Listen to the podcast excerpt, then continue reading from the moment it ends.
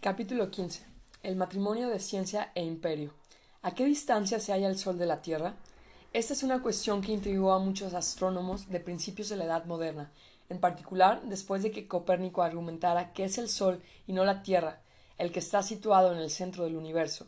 Varios astrónomos y matemáticos intentaron calcular la distancia, pero sus métodos proporcionaban resultados que diferían mucho. A mediados del siglo XVIII se propuso finalmente un medio fiable para efectuar la medición. Cada pocos años el planeta Venus pasa directamente entre el Sol y la Tierra. La duración del tránsito difiere cuando se observa desde puntos distantes de la superficie de la Tierra debido a las minúsculas diferencias en el ángulo según el cual el observador lo ve. Si se hicieran varias observaciones del mismo tránsito desde diferentes continentes, solo haría falta una trigonometría sencilla para calcular nuestra distancia exacta del Sol. Los astrónomos predijeron que los siguientes tránsitos de Venus tendrán lugar en 1761 y 1769, de modo que desde Europa se enviaron expediciones a los cuatro confines del mundo con el fin de observar los tránsitos desde tantos puntos distantes como fuera posible. En 1761 los científicos observaron el tránsito desde Siberia, Norteamérica, Madagascar y Sudáfrica. Cuando se acercaba el tránsito de 1769, la comunidad científica europea realizó un esfuerzo supremo y se enviaron científicos a gran distancia como el norte de Canadá y California, que entonces era tierra salvaje. La Royal Society de Londres llegó a la conclusión de que esto no era suficiente. Para obtener unos resultados más precisos, era imperativo enviar a un astrónomo directamente al Océano Pacífico sudoccidental. La Royal Society acordó enviar a un eminente astrónomo, Charles Green, a Tahití, y no escatimó esfuerzos ni dinero. Pero, puesto que financiaba una expedición tan cara, no tenía sentido emplearla para hacer solo una única observación astronómica. Por lo tanto, a Green lo acompañaban un equipo de otros ocho científicos de diversas disciplinas, encabezado por los botánicos Joseph Banks y Daniel Solander. El equipo incluía asimismo artistas que tenían asignada la producción de dibujos de las nuevas tierras, plantas, animales y personas que los científicos sin duda encontrarían. Equipados con los instrumentos científicos más avanzados que Banks y la Royal Society podían adquirir, la expedición se puso bajo el mando del capitán James Cook, un marino experimentado, así como un consumo, consumado geógrafo y etnógrafo. La expedición partió de Inglaterra en 1768.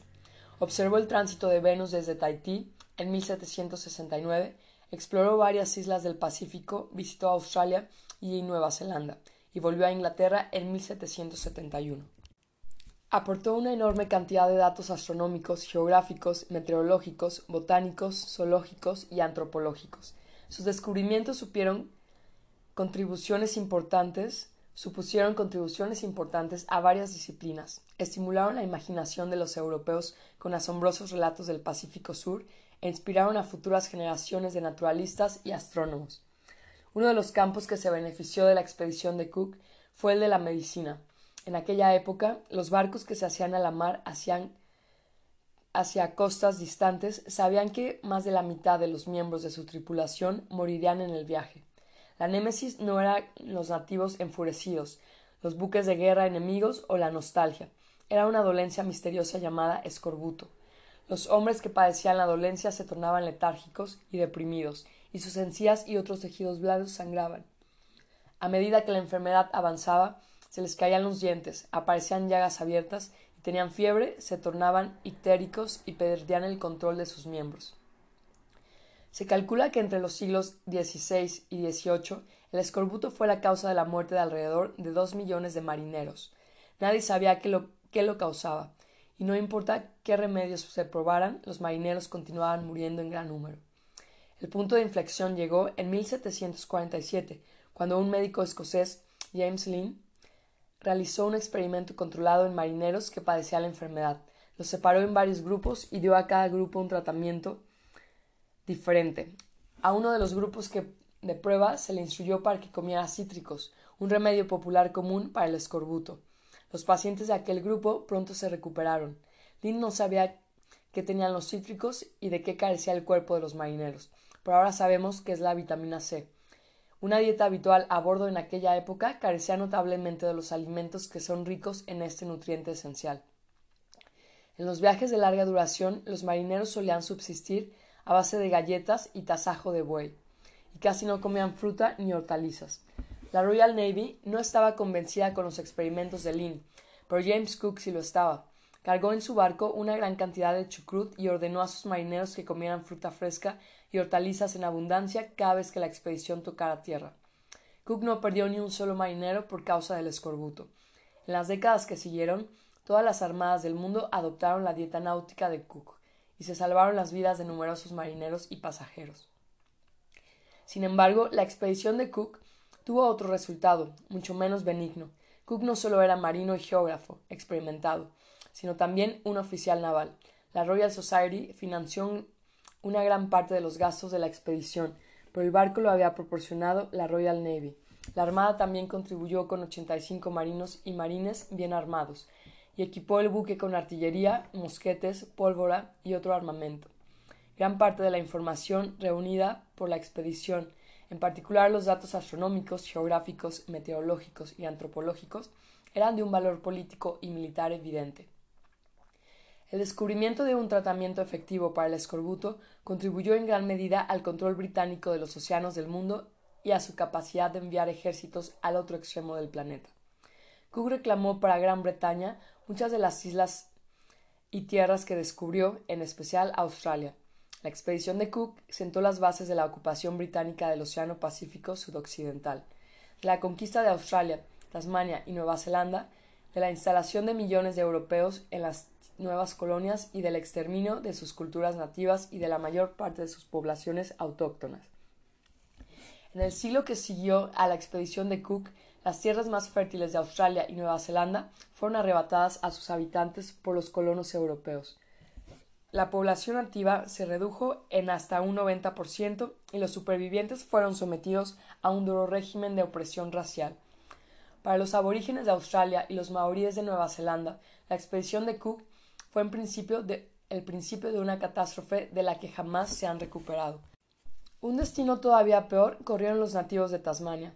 Después de haber sobrevivido durante diez mil años en un aislamiento espléndido, fueron completamente aniquilados, hasta el último hombre, mujer y niño, al cabo de un siglo de la llegada de Cook. Los colonos europeos los expulsaron primero de las partes más ricas de la isla, y después, codiciando incluso las tierras salvajes que quedaban, los cazaron y los asesinaron de manera sistemática. Los pocos supervivientes fueron acosados con perros y conducidos a un campo de concentración evangélico, donde los misioneros, bien intencionados, pero no particularmente razonables, intentaron adoctrinarlos en las costumbres del mundo moderno. A los tasmanos se les instruyó en la lectura y la escritura, el cristianismo y varias habilidades productivas, como coser ropa y labrar el campo. Pero se negaron a aprender, se tornaron todavía más melancólicos, dejaron de tener hijos, perdieron todo interés por la vida y finalmente eligieron el único camino para huir del mundo moderno de la ciencia y el progreso, la muerte. Qué lástima, la ciencia y el progreso los persiguió incluso en la otra vida. Antropólogos y conservadores, en nombre de la ciencia, se apoderaron de los cadáveres de los últimos tasmanos. Fueron disecados, pesados y medidos, y analizados en artículos sabios. Después, cráneos y esqueletos fueron exhibidos en museos y colecciones antropológicas. No fue hasta 1976 que el Museo Tasmano aceptó enterrar el esqueleto de Truganini, la última tasmana nativa, que había muerto cien años antes. El Real Colegio Inglés de Cirujanos conservó muestras de su piel y pelo hasta 2002. El buque de Cook fue una expedición científica protegida por una fuerza militar o una expedición militar a la que se unieron unos cuantos científicos. Esto es como preguntar si el depósito de gasolina de nuestro automóvil está medio lleno o medio vacío. Fue ambas cosas. La revolución científica y el imperialismo moderno eran inseparables. Personas como el capitán James Cook y el botánico Joseph Banks apenas podían distinguir la ciencia del imperio, y tampoco pudo la infortunada Truganini. ¿Por qué Europa? El hecho de que gente procedente de una gran isla del Atlántico septentrional conquistara una gran isla al sur de Australia es uno de los casos más extraños de la historia. No mucho antes de la expedición de Cook, las islas británicas y Europa occidental en general no eran más que un rincón atrasado y distante del mundo mediterráneo. Allí nunca ocurrió nada de importancia. Incluso el Imperio Romano, el único imperio europeo premoderno importante, obtenía la mayor parte de sus riquezas de sus provincias del norte de África, los Balcanes y Oriente Próximo. Las provincias romanas de Europa Occidental eran un pobre salvaje oeste, que contribuía en poco, aparte de minerales esclavos, la Europa septentrional era tan desolada y bárbara que ni siquiera valía la pena conquistarla. Solo a finales del siglo XV, Europa se convirtió en sede de acontecimientos militares, políticos, económicos y culturales importantes. Entre 1500 y 1750, Europa occidental ganó ímpetu y se convirtió en dueña del mundo exterior, es decir, de los dos continentes americanos y de los océanos. Pero incluso entonces, Europa no era rival para los grandes poderes de Asia. Los europeos consiguieron conquistar América y obtener la supremacía en el mar principalmente porque las potencias asiáticas demostraban poco interés en ello. Los inicios de la era moderna fueron una edad de oro para el imperio otomano en el Mediterráneo. El imperio safávida en Persia, el imperio mogol de la India las dinastías chinas Ming y Qing extendieron de manera importante sus territorios y gozaron de un crecimiento demográfico y económico sin precedentes. En 1775, Asia suponía el 80% de la economía mundial. Las economías combinadas de la India y China por sí solas representaban dos tercios de la producción global. En comparación, Europa era un enano económico. El centro global de poder no pasó a Europa hasta el periodo entre 1750 y 1850, cuando los europeos humillaron a las potencias asiáticas en una serie de guerras y conquistaron extensas partes de Asia. Hacia 1900, los europeos controlaban firmemente la economía mundial y la mayor parte de su territorio. En 1950, Europa Occidental y Estados Unidos suponían en conjunto más de la mitad de la producción global, mientras que la porción de China se había reducido al 5%. Bajo la elegida Europa surgió un nuevo orden global y una nueva cultura global. En la actualidad, todos los humanos son, en mucha mayor medida de lo que en general quieren admitir, europeos por su manera de vestir, de pensar y por sus gustos pueden ser ferozmente antieuropeos en su retórica, pero casi todo el mundo en el planeta ve la política, la medicina, la guerra y la economía con ojos europeos, y escucha música escrita al modo europeo con letras en idiomas europeos. Incluso la naciente economía china, que puede recuperar pronto su primacía global, está construida según un modelo europeo de producción y finanzas. ¿Cómo consiguieron los habitantes de ese frío apéndice de Eurasia salir de su remoto rincón del globo y conquistar el mundo? A menudo se concede mucho crédito a los científicos de Europa. Es incuestionable que a partir de 1850 la dominación europea se basó en gran medida en el complejo militar industrial científico y en la magia tecnológica. Todos los imperios de la época moderna tardía se tuvieron éxito que tuvieron éxito cultivaron la investigación científica con la esperanza de cosechar innovaciones tecnológicas, y muchos científicos invirtieron la mayor parte de su tiempo trabajando en armas, medicinas y máquinas para sus amos imperiales. Una expresión común entre los soldados europeos que se enfrentaban a enemigos africanos era ocurra lo que ocurra, nosotros tenemos ametralladoras y ellos no. La, las tecnologías civiles no eran menos importantes. Los alimentos enlatados alimentaban a los soldados, los ferrocarriles y barcos de vapor transportaban a los soldados y sus provisiones, mientras que un nuevo arsenal de medicinas curaba a los soldados marinos e ingenieros de las locomotoras. Estos avances logísticos desempeñaron un papel más importante en la conquista europea de África que la ametralladora. Sin embargo, esto no era así antes de 1850 el complejo militar industrial científico se hallaba todavía en su infancia. Los frutos tecnológicos de la revolución científica estaban todavía verdes y la brecha tecnológica entre las potencias europeas, asiática y africana era pequeña. En 1770, James Cook disponía ciertamente de una tecnología mucho mejor que la de los aborígenes australianos, pero también disponían de ella los chinos y otomanos. ¿Por qué razón? pues fue Australia explorada y colonizada por el capitán James Cook y no por el capitán Wang Zheng-he o por el capitán Hussein Pasha. Y más importante todavía, si en 1770 los europeos no tenían una ventaja tecnológica significativa sobre los musulmanes, indios y chinos, ¿cómo consiguieron en el siglo siguiente abrir semejante brecha entre ellos y el resto del mundo? ¿Por qué el complejo militar industrial científico floreció en Europa y no en la India? Cuando Gran Bretaña dio el gran salto adelante, ¿por qué Francia, Alemania y Estados Unidos la siguieron rápidamente mientras que China quedaba rezagada?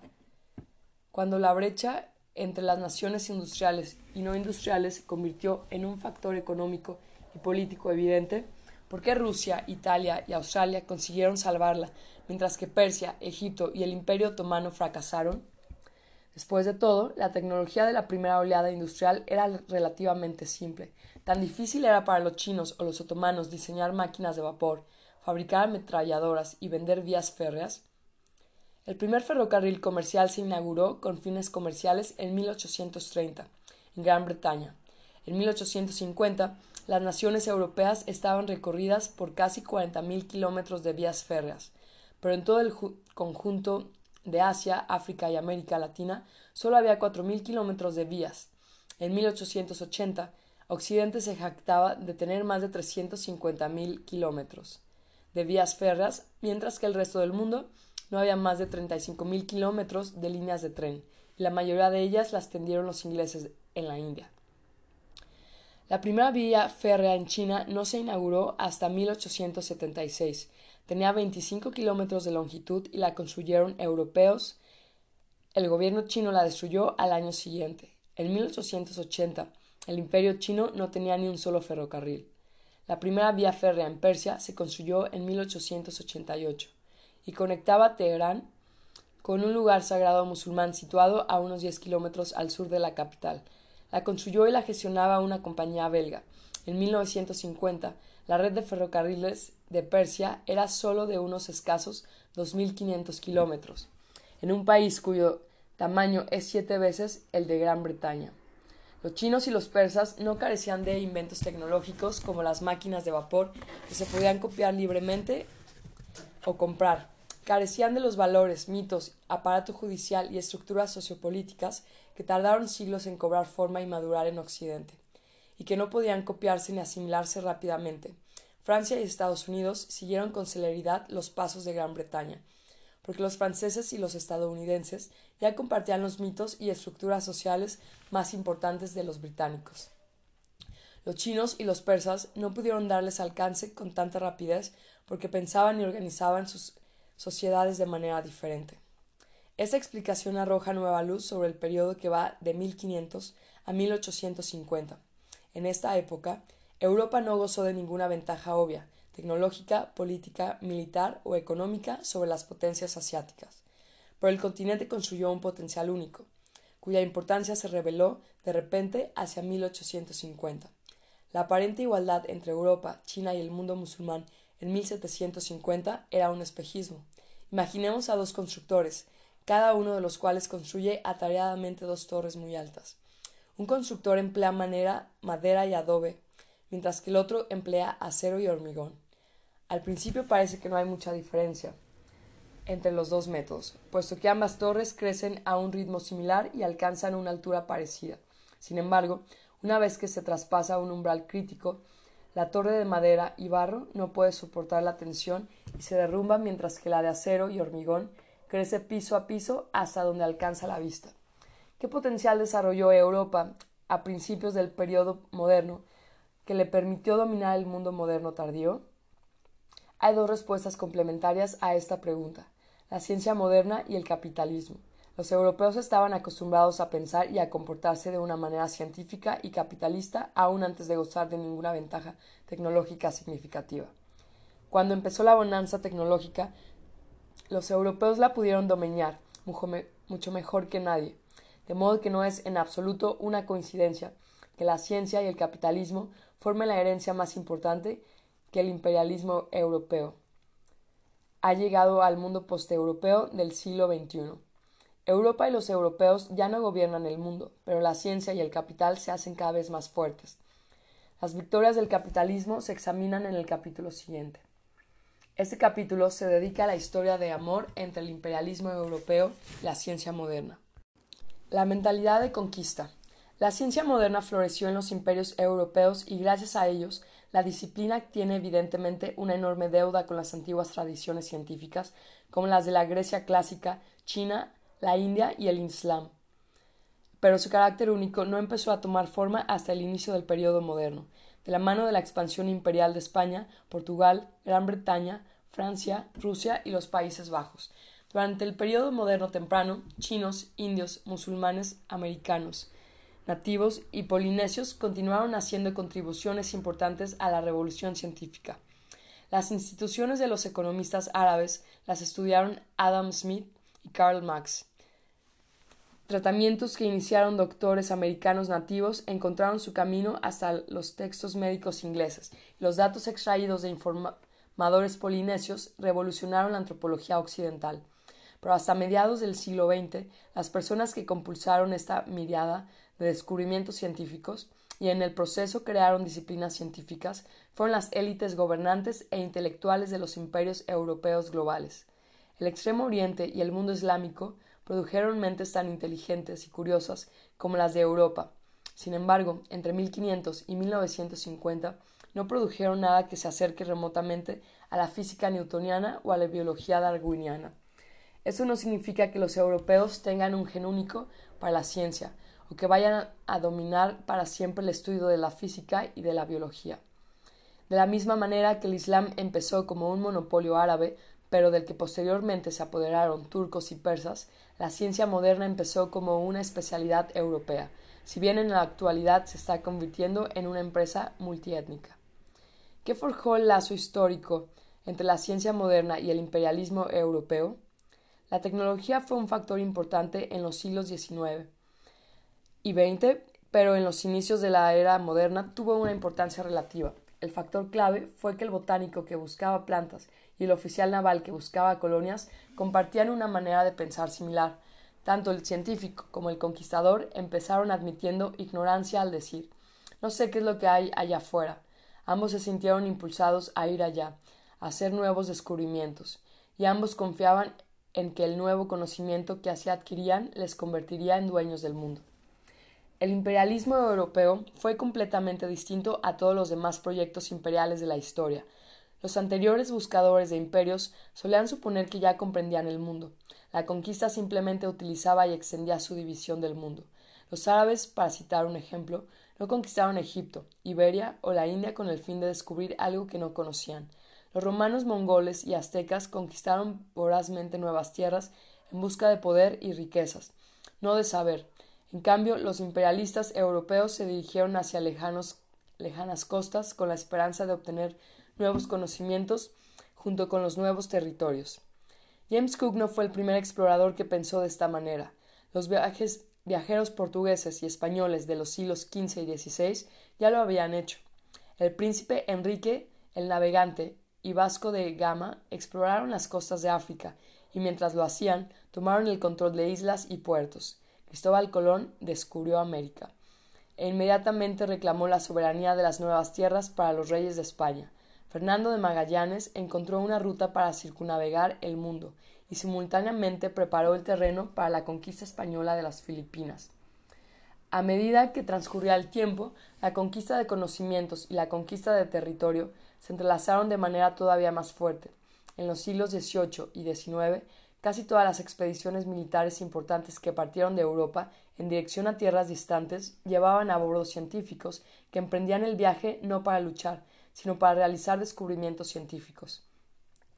Cuando Napoleón invadió Egipto en 1798, llevó consigo 165 estudiosos, que entre otras cosas fundaron una disciplina completamente nueva, la egiptología, hicieron importantes contribuciones al estudio de la religión, la lingüística y la botánica.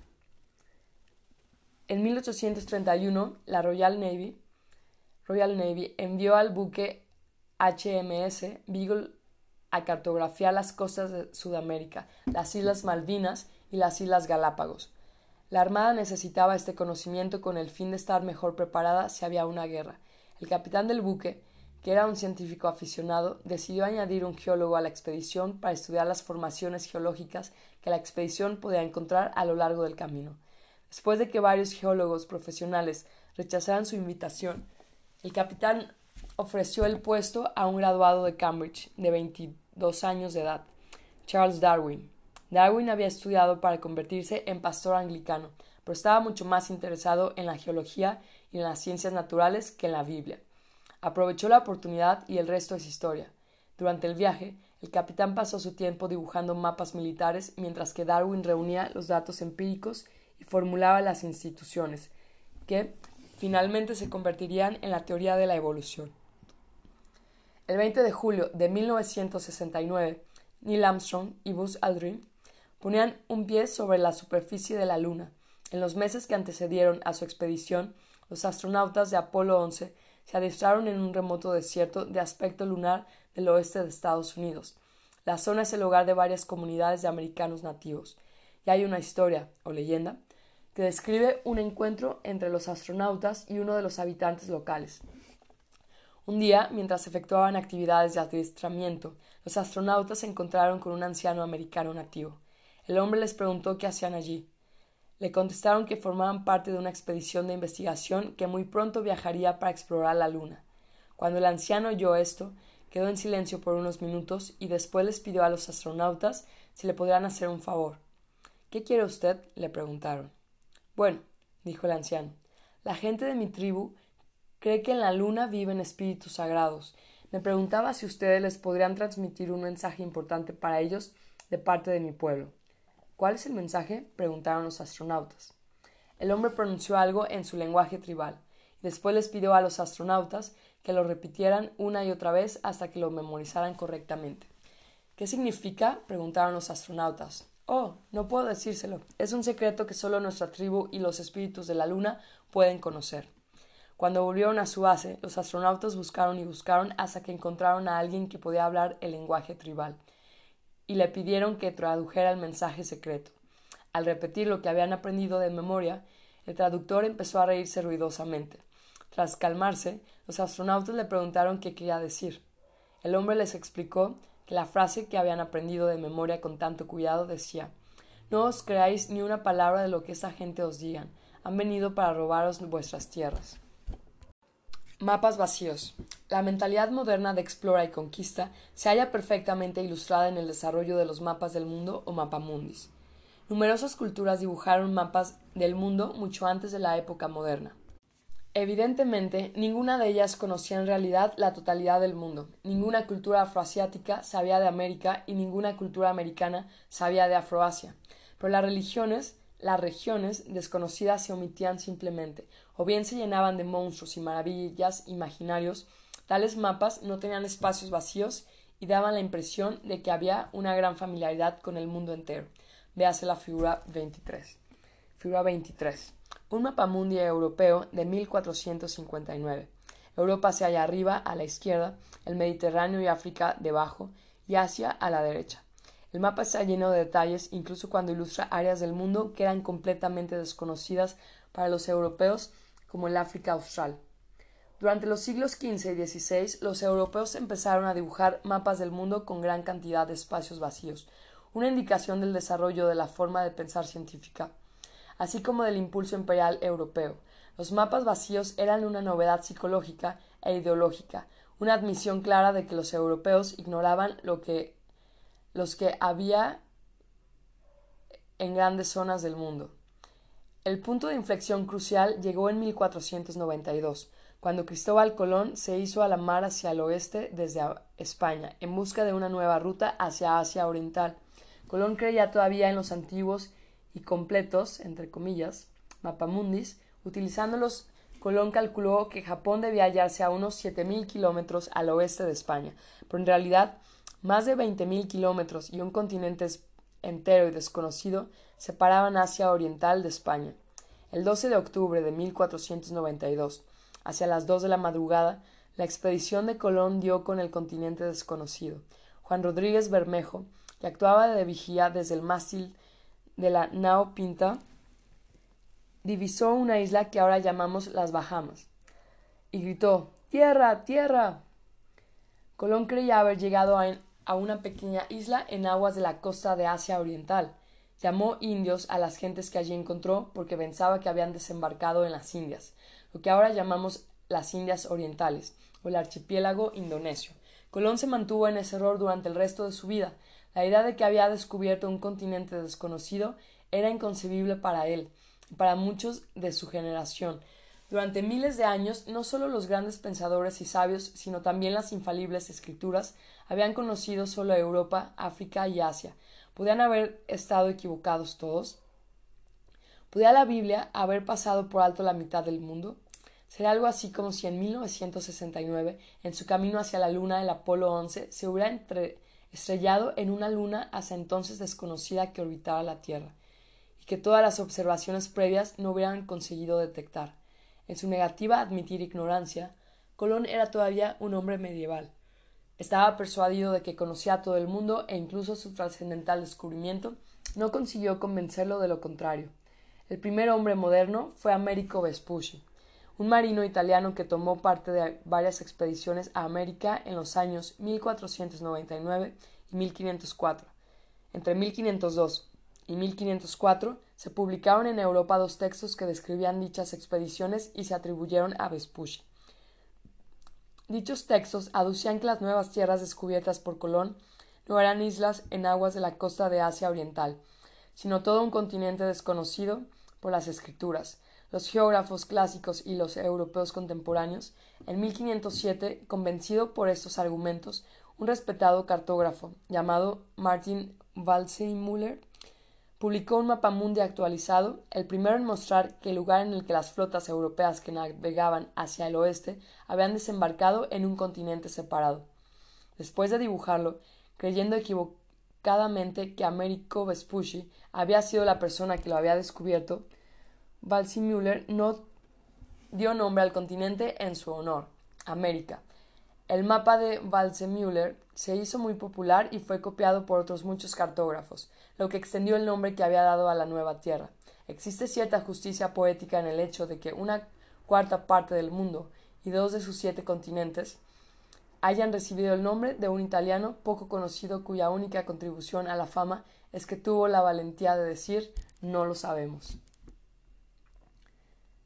El descubrimiento de América fue el acontecimiento fundacional de la revolución científica.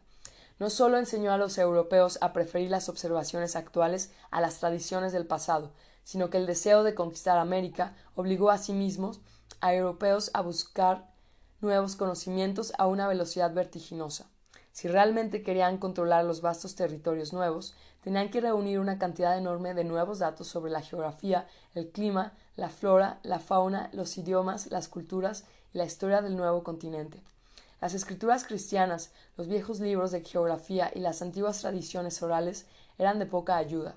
A partir de entonces, no solo los geógrafos europeos, sino los eruditos en casi todos los campos de conocimiento, empezaron a trazar mapas con espacios vacíos que había que llenar. Comenzaron a admitir que sus teorías no eran perfectas y que había cosas importantes que no sabían. Me hace figura 24. Figura 24. El mapamundi de Salviati, en 1525, mientras que el mapamundi de 1459 está lleno de continentes, islas y explicaciones detalladas, el mapa de Salvati está casi vacío. El ojo resigue la costa americana hacia el sur hasta que ésta termina en el vacío. Quien quiera que observe el mapa y posea una pizca al menos de curiosidad, sentirá tentado a preguntar ¿Qué hay más allá de este punto? El mapa no da respuestas, invita al observador a hacerse a la mar y descubrirlo. Los europeos fueron atraídos a los puntos vacíos del mapa como si de imanes se tratara, y pronto empezaron a rellenarlos. Durante los siglos XV y XVI, expediciones europeas circunnavegaron África, exploraron América, atravesaron los océanos Pacífico e Índico y crearon una red de bases y colonias por todo el mundo, establecieron los primeros imperios realmente globales y urdieron juntos la primera red comercial global. Las expediciones imperiales europeas transformaron la historia del mundo. De ser una serie de historias de pueblos y culturas aislados, se convirtió en la historia de una única sociedad humana integrada. Estas expediciones europeas de exploración y conquista nos resultaron tan, tan familiares que solemos pasar por alto lo extraordinarias que fueron. Nunca antes había acaecido nada parecido. Las campañas de conquista a gran distancia no son una empresa natural. A lo largo de la historia la mayoría de las sociedades humanas estaban tan inmersas en los conflictos locales y dependencias con sus vecinos que nunca consideraron explorar y conquistar tierras lejanas. La mayoría de los grandes imperios extendieron su control únicamente sobre su vecindario inmediato. Alcanzaron tierras remotas por el simple hecho de que su vecindario se fue expandiendo. Así, los romanos conquistaron Etruria con el fin de defender Roma. 350-300 AC. Después conquistaron el valle del Po para poder defender Etruria. 200 AC. A continuación conquistaron la Provenza para defender el valle del Po. 120 AC. La Galia para defender Provenza. 50 AC. Y Britania para defender la Galia. 50 DC. Les llevó 400 años ir desde Roma a Londres. En 1350 en 350 AC, a ningún romano se le hubiera ocurrido navegar directamente hasta Britania y conquistarla. En ocasiones un gobernante o aventurero ambicioso se embarcaba en una campaña de conquista de largo alcance, pero dichas campañas solían seguir rutas imperiales o comerciales bien trilladas. Las campañas de Alejandro Magno, por ejemplo, no acabaron en el establecimiento de un nuevo imperio, sino en la usurpación de un imperio ya existente, el de los persas. Los precedentes más cercanos de los imperios europeos modernos fueron los antiguos imperios navales de Atenas y Cartago y el imperio naval de Majapahit, pero dominó gran parte de Indonesia en el siglo XIV. Pero incluso estos imperios rara vez se aventuraron en mares desconocidos. Sus hazañas navales eran empeños locales cuando se comparaban con las empresas de los europeos modernos. Muchos expertos aducen que los viajes del almirante Shen He de la dinastía Ming de China fueron precursores de los viajes europeos de descubrimiento y los eclipsaron. Entre 1405 y 1433, Shen He Din dirigió siete enormes armadas desde China hasta los extremos más alejados del Océano Índico. La mayor parte de ellas la mayor de ellas comprendía casi 300 barcos y transportaba cerca de 30.000 personas. Visitaron Indonesia, Sri Lanka, la India, el Golfo Pérsico, el Mar Rojo y África Oriental. Barcos chinos anclaron en Yida, el principal puerto de Hiyaz, y en Malindi, en la costa de Kenia. La flota de Colón en 1492, que consistía en tres barcos pequeños tripulados por 120 marineros, era como un trío de mosquitos comparado con la multitud de dragones de Shenge. Sin embargo, había una diferencia crucial. Shen He exploraba los océanos y ayudaba a los gobernantes pro-chinos, pero no intentaba conquistar o colonizar los países que visitaba. Además, las expediciones de Shen He no estaban profundamente arraigadas en la política y la cultura chinas. Cuando la facción gobernante de Beijing cambió durante la década de 1430, los nuevos jefes supremos pusieron fin abruptamente a la operación. La gran flota fue desmantelada, se perdió un conocimiento técnico y geográfico crucial Ningún otro explorador de la misma talla y con los mismos medios se hizo nunca más a la mar desde un puerto chino. Los gobernantes chinos de los siglos siguientes, al igual que la mayoría de los gobernantes chinos de los siglos anteriores, restringieron sus intereses y ambiciones al entorno inmediato del Reino Medio.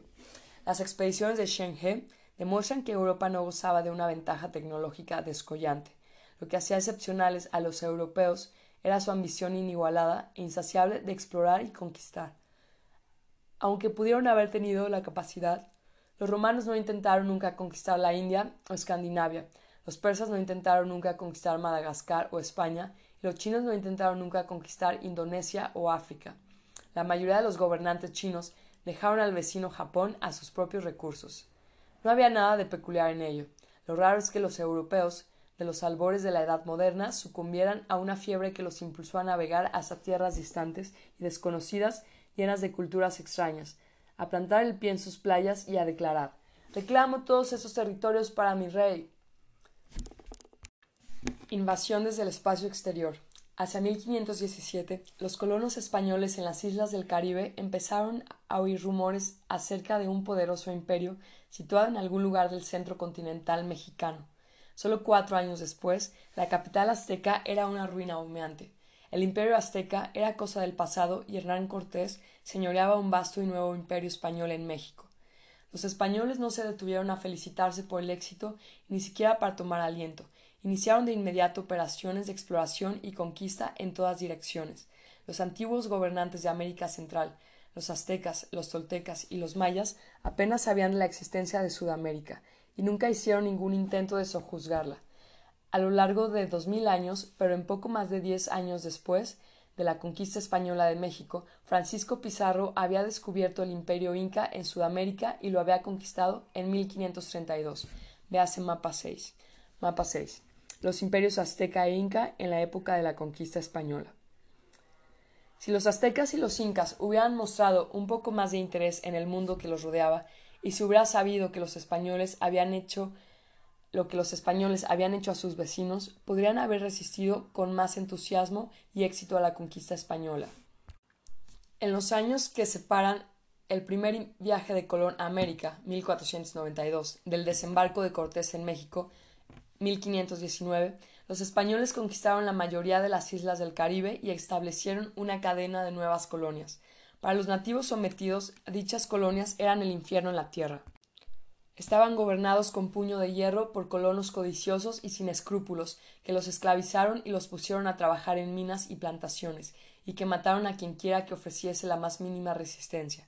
La mayor parte de la población nativa murió pronto, ya fuera debido a las duras condiciones de trabajo o a la virulencia de las enfermedades que llegaron a América a bordo de los buques de vela de los conquistadores. En veinte años casi toda la población nativa del Caribe había sido aniquilada, y los colonos españoles empezaron a importar esclavos africanos para llenar el vacío. El genocidio tuvo lugar a las puertas mismas del imperio azteca, pero cuando Cortés desembarcó en la costa oriental del imperio, los aztecas lo desconocían totalmente. La llegada de los españoles fue el equivalente de una invasión extraterrestre procedente del espacio exterior. Los aztecas estaban convencidos de que conocían el mundo entero y de que gobernaban la mayor parte del mismo. Para ellos era inimaginable que fuera de, que fuera de sus dominios pudiera existir gente como los españoles. Cuando Cortés y sus hombres desembarcaron en las soleadas playas de lo que actualmente es Veracruz, fue la primera vez que los aztecas se encontraron con un pueblo completamente desconocido. Los aztecas no supieron cómo reaccionar, tenían dificultad en decidir qué eran esos extranjeros, a diferencia de todos los humanos. Conocidos los extraños tenían la piel blanca, también tenían mucho pelo facial, algunos tenían el cabello del color del sol, hedían de manera horrible, la higiene de los nativos era mucho mejor que la de los españoles. Cuando los españoles llegaron a México por primera vez, se les asignaron nativos portadores de quemadores de incienso para acompañarlos a donde quiera que fueran, los españoles pensaron que se trataba de una marca de honor divino. Ahora sabemos, por fuentes de los nativos, que encontraron insoportable el olor de los recién llegados. La cultura material de los extranjeros era incluso más desconcertante. Habían llegado en barcos gigantescos que los aztecas no habían imaginado nunca, y mucho menos visto. Cabalgaban sobre animales enormes y terribles, rápidos como el viento, podían producir rayos y truenos que salían de sus palos de reluciente metal, poseían espadas largas y relucientes y armaduras impenetrables, contra las cuales las espadas de madera y las lanzas de pedernal de los nativos eran inútiles. Algunos aztecas pensaban que debían ser dioses, otros aducían que eran demonios, o los fantasmas de los muertos, o poderosos magos. En lugar de concretar, en lugar de concentrar todas las fuerzas disponibles y aniquilar a los españoles, los aztecas deliberaron, perdieron el tiempo y negociaron. No había ninguna razón para apresurarse. Después de todo, Cortés no tenía más que quinientos cincuenta españoles con él. ¿Qué podían hacer quinientos cincuenta hombres contra un imperio de millones? Cortés era igualmente ignorante acerca de los aztecas, pero él y sus hombres disponían de algunas ventajas importantes sobre sus adversarios.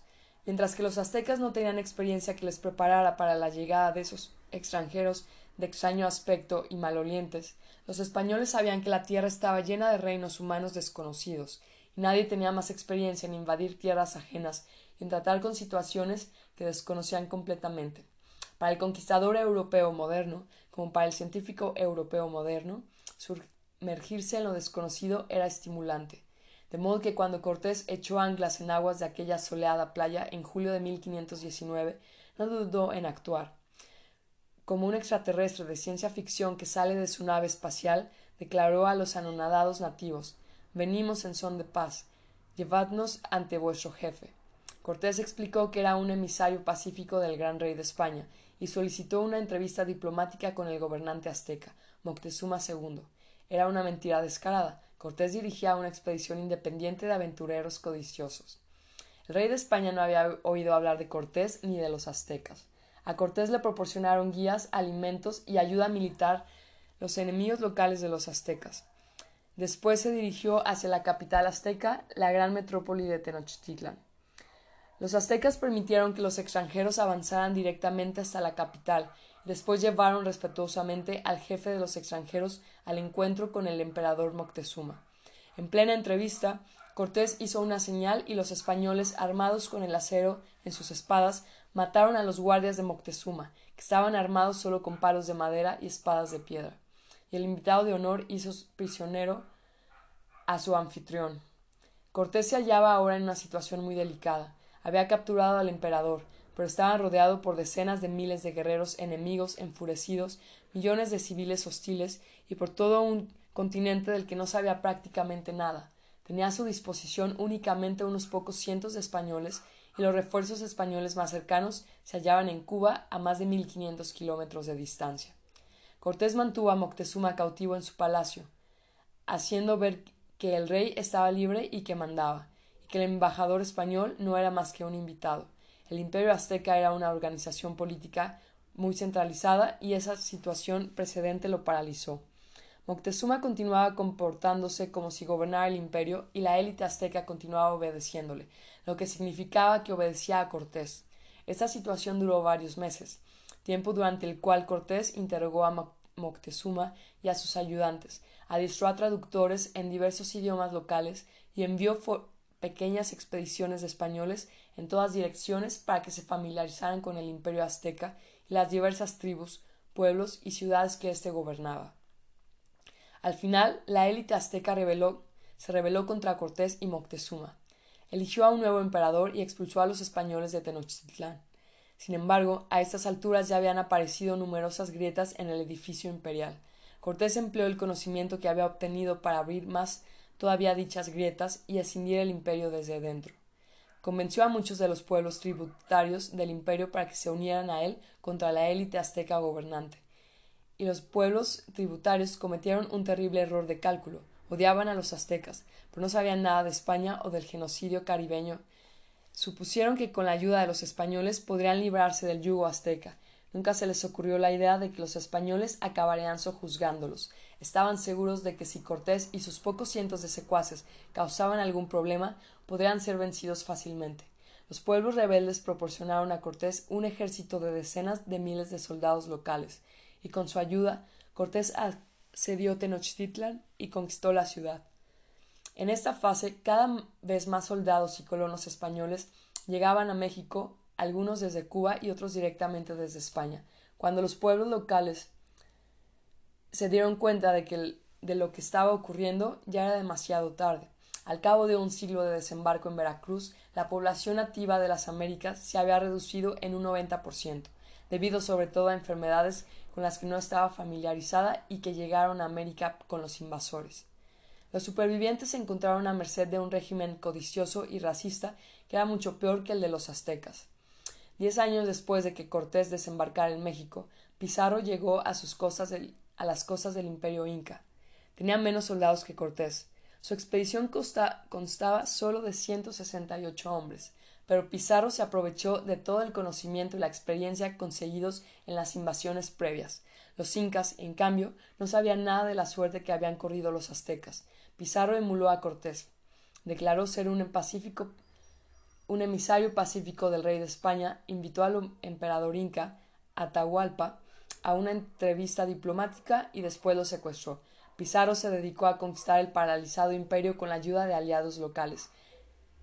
Si los pueblos tributarios del imperio inca hubieran conocido la suerte que corrieron los habitantes de México, no se habrían puesto a merced de los invasores, pero la desconocían. Los pueblos nativos de América no fueron los únicos en pagar un alto precio por su punto de vista localista. Los grandes imperios de Asia, el otomano, el safavida, el mogol y el chino. Tuvieron muy pronto noticias de que los europeos habían descubierto algo grande, pero mostraron muy poco interés por dichos descubrimientos. Continuaron creyendo que el mundo giraba alrededor de Asia y no hicieron ningún intento para competir con los europeos por el control de América o de las nuevas rutas oceánicas en el Océano Atlántico y el Pacífico. Incluso reinos europeos pequeños como Escocia y Dinamarca enviaron algunas expediciones de exploración y conquista a América, pero ni una sola expedición ni de exploración ni de conquista fue enviada nunca a América desde el mundo islámico, la India o China. La primera potencia no europea que intentó enviar a una expedición militar a América fue Japón. Esto ocurrió en junio de 1942, cuando una expedición japonesa conquistó Kiska y Atú, dos pequeñas islas en aguas de Alaska, y capturó a diez soldados estadounidenses y un perro. Los japoneses no se acercaron más al continente. Es difícil argumentar que los otomanos o los chinos se hallaban demasiado lejos o que carecían de los medios tecnológicos, económicos o militares. Los recursos que enviaron a He desde China hasta África Oriental en la década de 1420 tendrían que haber sido suficientes para alcanzar América. Los chinos simplemente no estaban interesados. El primer mapamundi chino que mostraba América no se produjo hasta 1602 y por un misionero europeo. Durante 300 años, los europeos gozaron de un dominio indiscutible en América y Oceanía, en el Atlántico y el Pacífico. Las únicas refriegas importantes en estas regiones fueron entre diferentes potencias europeas. Finalmente, las riquezas y los recursos acumulados por los europeos les permitieron invadir también Asia, derrotar sus imperios y dividirlos entre ellos. Cuando los otomanos, persas, indios y chinos se despertaron y comenzaron a prestar atención, ya era demasiado tarde. No fue hasta el siglo XX cuando las culturas neoeuropeas adoptaron una visión realmente global. Este fue uno de los factores cruciales que condujo al hundimiento de la hegemonía europea. Así, en la Guerra de la Independencia Argelina, en 1954 a 1962, los guerrilleros argelinos derrotaron a un ejército francés con una ventaja numérica, tecnológica y económica abrumadora. Los argelinos vencieron porque los apoyaba una red anticolonial global y porque supieron cómo hacer que empatizaran, que simpatizaran con su causa los medios de comunicación de todo el mundo, así como la opinión pública francesa. La derrota que el pequeño Vietnam del Norte infligió al coloso estadounidense se basaba en una estrategia similar, las fuerzas de guerrillas demostraron que incluso las superpotencias podían ser derrotadas si una lucha local se convertía en una causa global. Es interesante especular acerca de qué podría haber ocurrido si Moctezuma hubiera podido manipular a la opinión pública en España y conseguir la ayuda de uno de los rivales de España, Portugal, Francia o el Imperio otomano. Arañas raras y escrituras olvidadas. La ciencia moderna y los imperios modernos estuvieron motivados por la inquietud de que quizá algo importante aguardaba más allá del horizonte, algo que era mejor que exploraran y dominaran. Pero la alianza entre ciencia e imperio era mucho más profunda. No solo la motivación, sino también las prácticas de los forjadores de imperios estaban entrelazadas con la de los científicos. Para los europeos modernos, construir un imperio era un proyecto científico, mientras que establecer una disciplina científica era un proyecto imperial. Cuando los musulmanes conquistaron la India, no llevaron consigo arqueólogos que estudiaran la historia india de manera sistemática, antropólogos que estudiaran las culturas indias, geólogos que estudiaran los suelos indios o zoólogos que estudiaran la fauna india. En cambio, cuando los ingleses conquistaron la India, sí lo hicieron. El 10 de abril de 1802 se puso en marcha el gran levantamiento de planos de la India, que duró 60 años. Con ayuda de decenas de miles de trabajadores, estudiosos y guías nativos, los británicos cartografiaron detenidamente toda la India, marcando fronteras, midiendo distancias e incluso calculando por primera vez la altura exacta del monte Everest y de otras cumbres del Himalaya. Los ingleses exploraron los recursos militares de las provincias indias y la localización de sus minas de oro, pero también se tomaron la molestia de recabar información sobre raras arañas indias, catalogar coloridas mariposas, seguir la pista de los antiguos orígenes del lenguaje indios extinguidos y de excavar ruinas olvidadas. Mohenjo-Daro fue una de las principales ciudades de la civilización del Valle del Indo, que floreció en el tercer milenio AC y fue destruida hacia 1900 AC. Ninguno de los gobernantes de la India anteriores a los ingleses, ni los maurías, ni los guptas, ni los sultanes de Delhi, y los grandes mogoles habían prestado a las ruinas mayor atención, pero un reconocimiento arqueológico inglés advirtió la localidad en 1922. Un equipo inglés lo excavó a continuación y descubrió la primera gran civilización de la India, de la que ningún indio había sido consciente. Otro ejemplo revelador de la curiosidad científica de los ingleses fue el desciframiento de la escritura cuneiforme.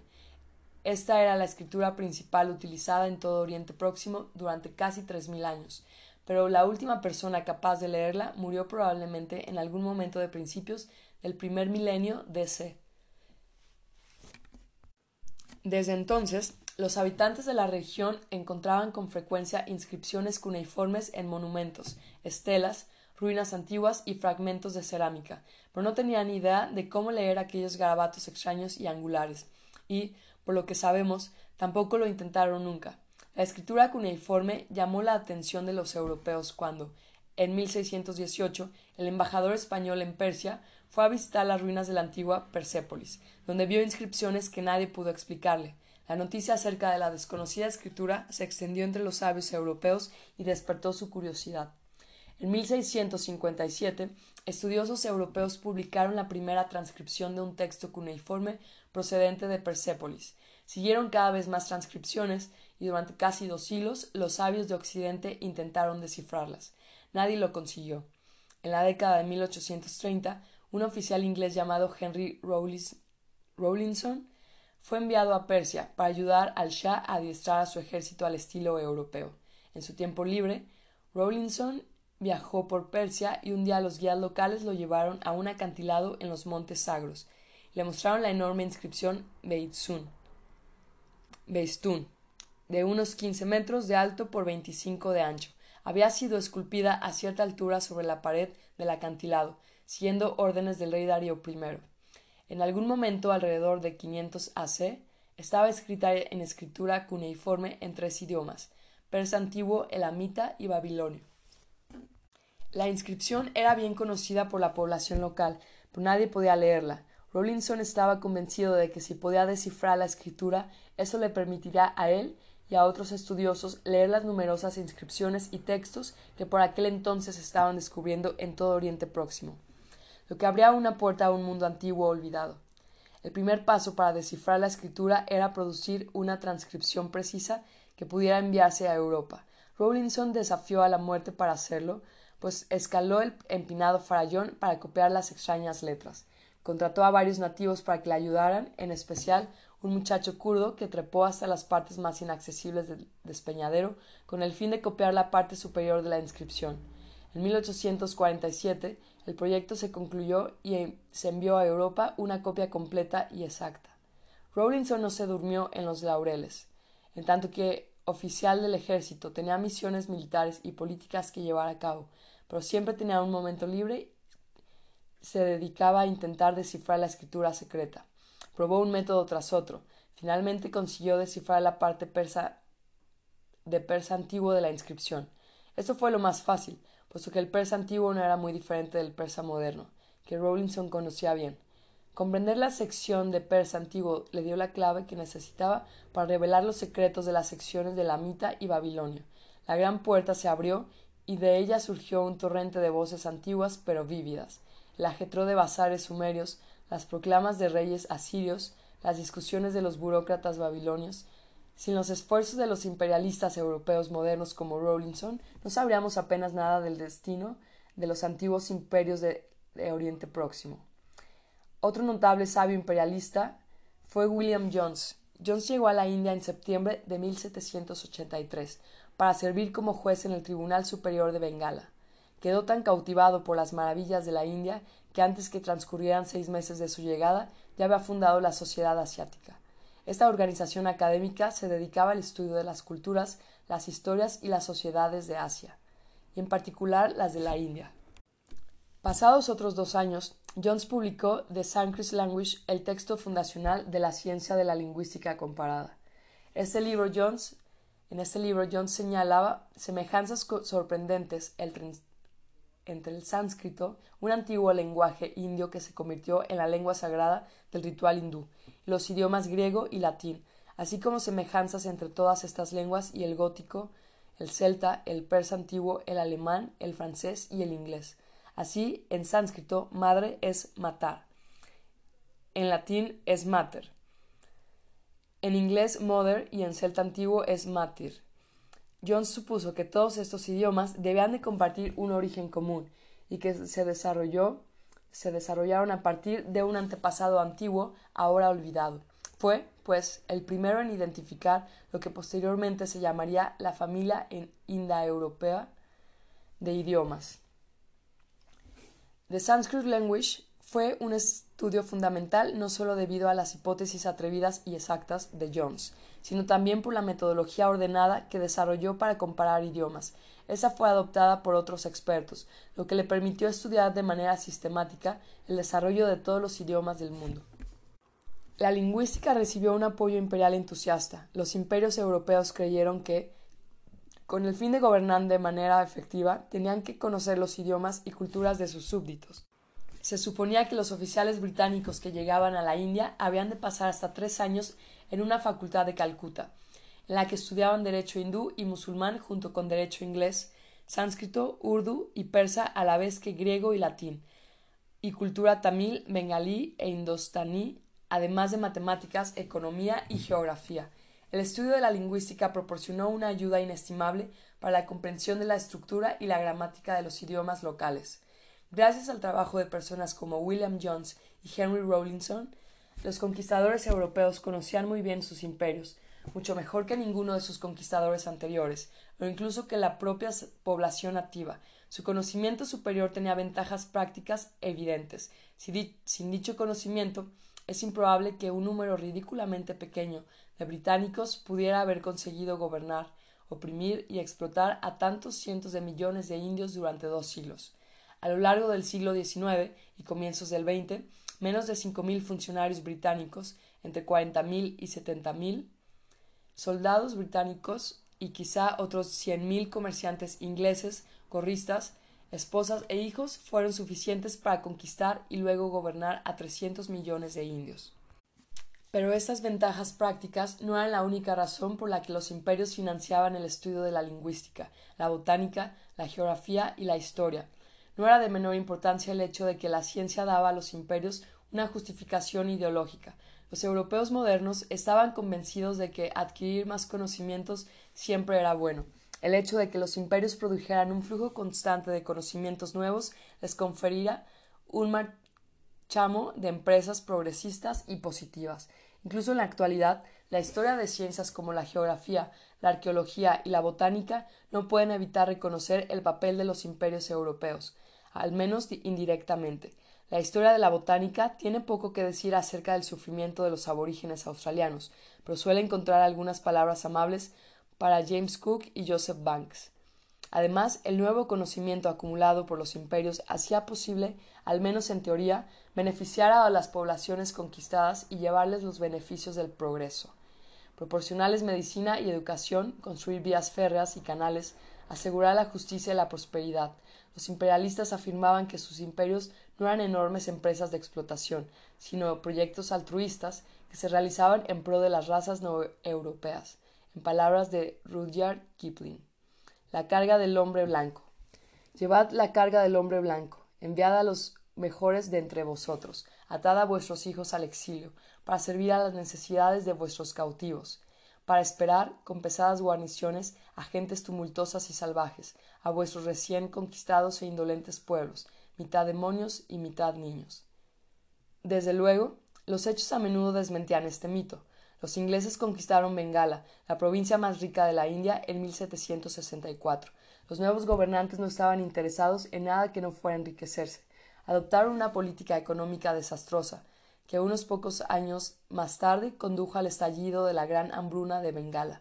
Empezó en 1769, alcanzó niveles catastróficos en 1770 y duró hasta 1773. Unos 10 millones de bengalíes, un tercio de la población de la provincia, murió en la calamidad.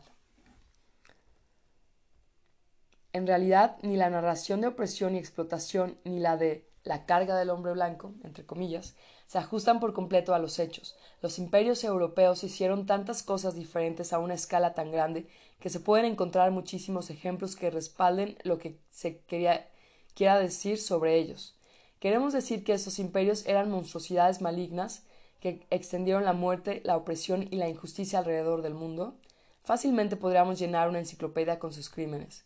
Queremos argumentar que en realidad mejoraron las condiciones de sus súbditos con nuevos medicamentos, mejores condiciones económicas y mayor seguridad, se podrá llenar otra enciclopedia con sus logros.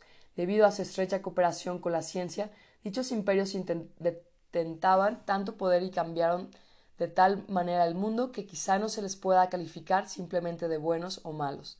Crearon el mundo tal como lo conocemos, incluidas las ideologías que utilizamos para juzgarlos. Pero la ciencia fue también usada por el imperialismo para fines más siniestros. Biólogos, antropólogos e incluso lingüistas proporcionaron pruebas científicas de que los europeos eran superiores a todas las demás razas. En consecuencia, tenían el derecho, si no el deber, de gobernarlas.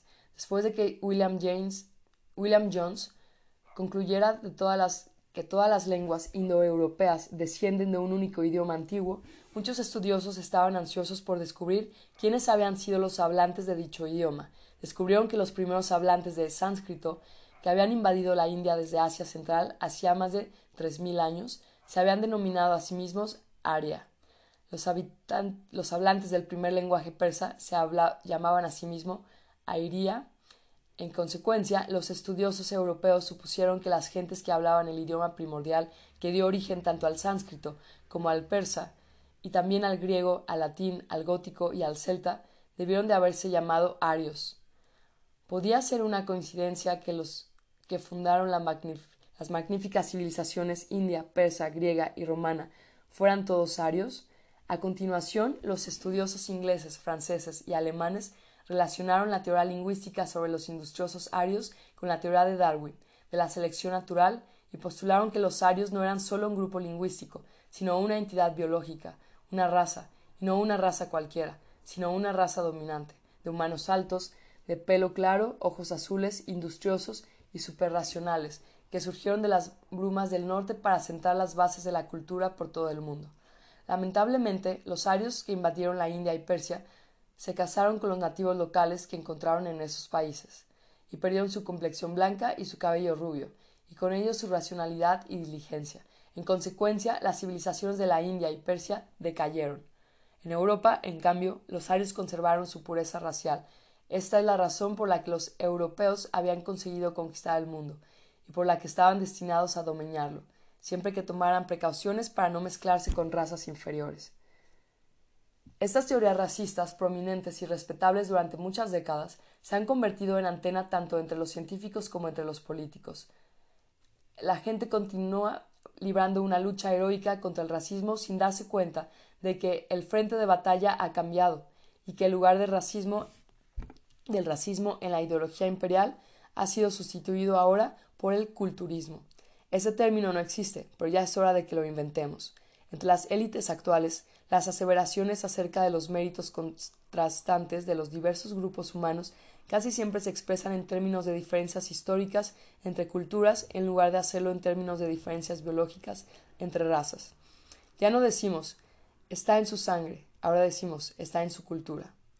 Así los partidos europeos de derechas que se oponen a la inmigración musulmana suelen tener cuidado en evitar la terminología racial, lo que les describen los discursos los que le escriben los discursos a Marine Le Pen habrían sido despedidos al instante si le hubieran sugerido al líder del Frente Nacional que declarara en la televisión que no queremos que estos semitas inferiores diluyan nuestra sangre aria y echen a perder nuestra civilización aria. En lugar de ello, el Frente Nacional francés, el Partido por la Libertad holandés, la Alianza por el Futuro de Austria y sus afines tienden a argumentar que la cultura occidental, al haber evolucionado en Europa, está caracterizada por valores democráticos, tolerancia e igualdad de género, mientras que la cultura musulmana, que evolucionó en Oriente Próximo, se caracteriza por una política jerárquica, fanatismo y misoginia. Puesto que los dos, las dos culturas son tan distintas y puesto que muchos inmigrantes musulmanes no quieren, y quizá no pueden, adoptar los valores occidentales, no se les debería permitir entrar. no sea que fomenten conflictos internos y corroan la democracia y el liberalismo europeos. Estos argumentos culturistas están alimentados por estudios científicos en las humanidades y las ciencias sociales que ponen de relieve el llamado choque de civilizaciones y las diferencias fundamentales entre culturas diferentes. No todos los historiadores y antropólogos aceptan estas teorías o respaldan su uso político, pero mientras que en la actualidad los biólogos lo tienen fácil para desautorizar el racismo, explicando simplemente que las diferencias biológicas entre las poblaciones humanas actuales son triviales, para los historiadores y antropólogos es difícil desautorizar el culturismo. Después de todo, si las diferencias entre las culturas humanas son triviales, ¿por qué habríamos de pagar a historiadores y antropólogos para que las estudien? Los científicos proporcionaron al proyecto imperial conocimientos prácticos, justificación ideológica y artilugios tecnológicos. sin su contribución resultaría muy cuestionable que los europeos hubieran conquistado el mundo. Los conquistadores devolvieron el favor al proporcionar a los científicos información y protección, al apoyar todo tipo de proyectos extraños y fascinantes y al extender de manera de pensar científica a los más alejados rincones de la Tierra. Sin el respaldo imperial, es dudoso que la ciencia moderna hubiera progresado mucho. Hay muchas hay muy pocas disciplinas científicas que no empezaran su vida como servidoras del crecimiento imperial y que no deban una gran proporción de sus descubrimientos, colecciones, edificios y estudios a la generosa de oficiales del ejército, capitanes de la armada y gobernadores imperiales. Evidentemente, esta no es toda la historia. La ciencia fue apoyada por otras instituciones, no solo por los imperios. Los imperios europeos surgieron y florecieron gracias también a factores distintos de la ciencia. Detrás del ascenso meteórico, tanto de la ciencia como del imperio acecha una fuerza particularmente importante, el capitalismo. Si no hubiera sido por hombres de negocios que buscaban hacer dinero, Colón no habría llegado a América, James Cook no habría alcanzado Australia y Neil Armstrong nunca habría dado aquel pequeño paso sobre la superficie de la Luna.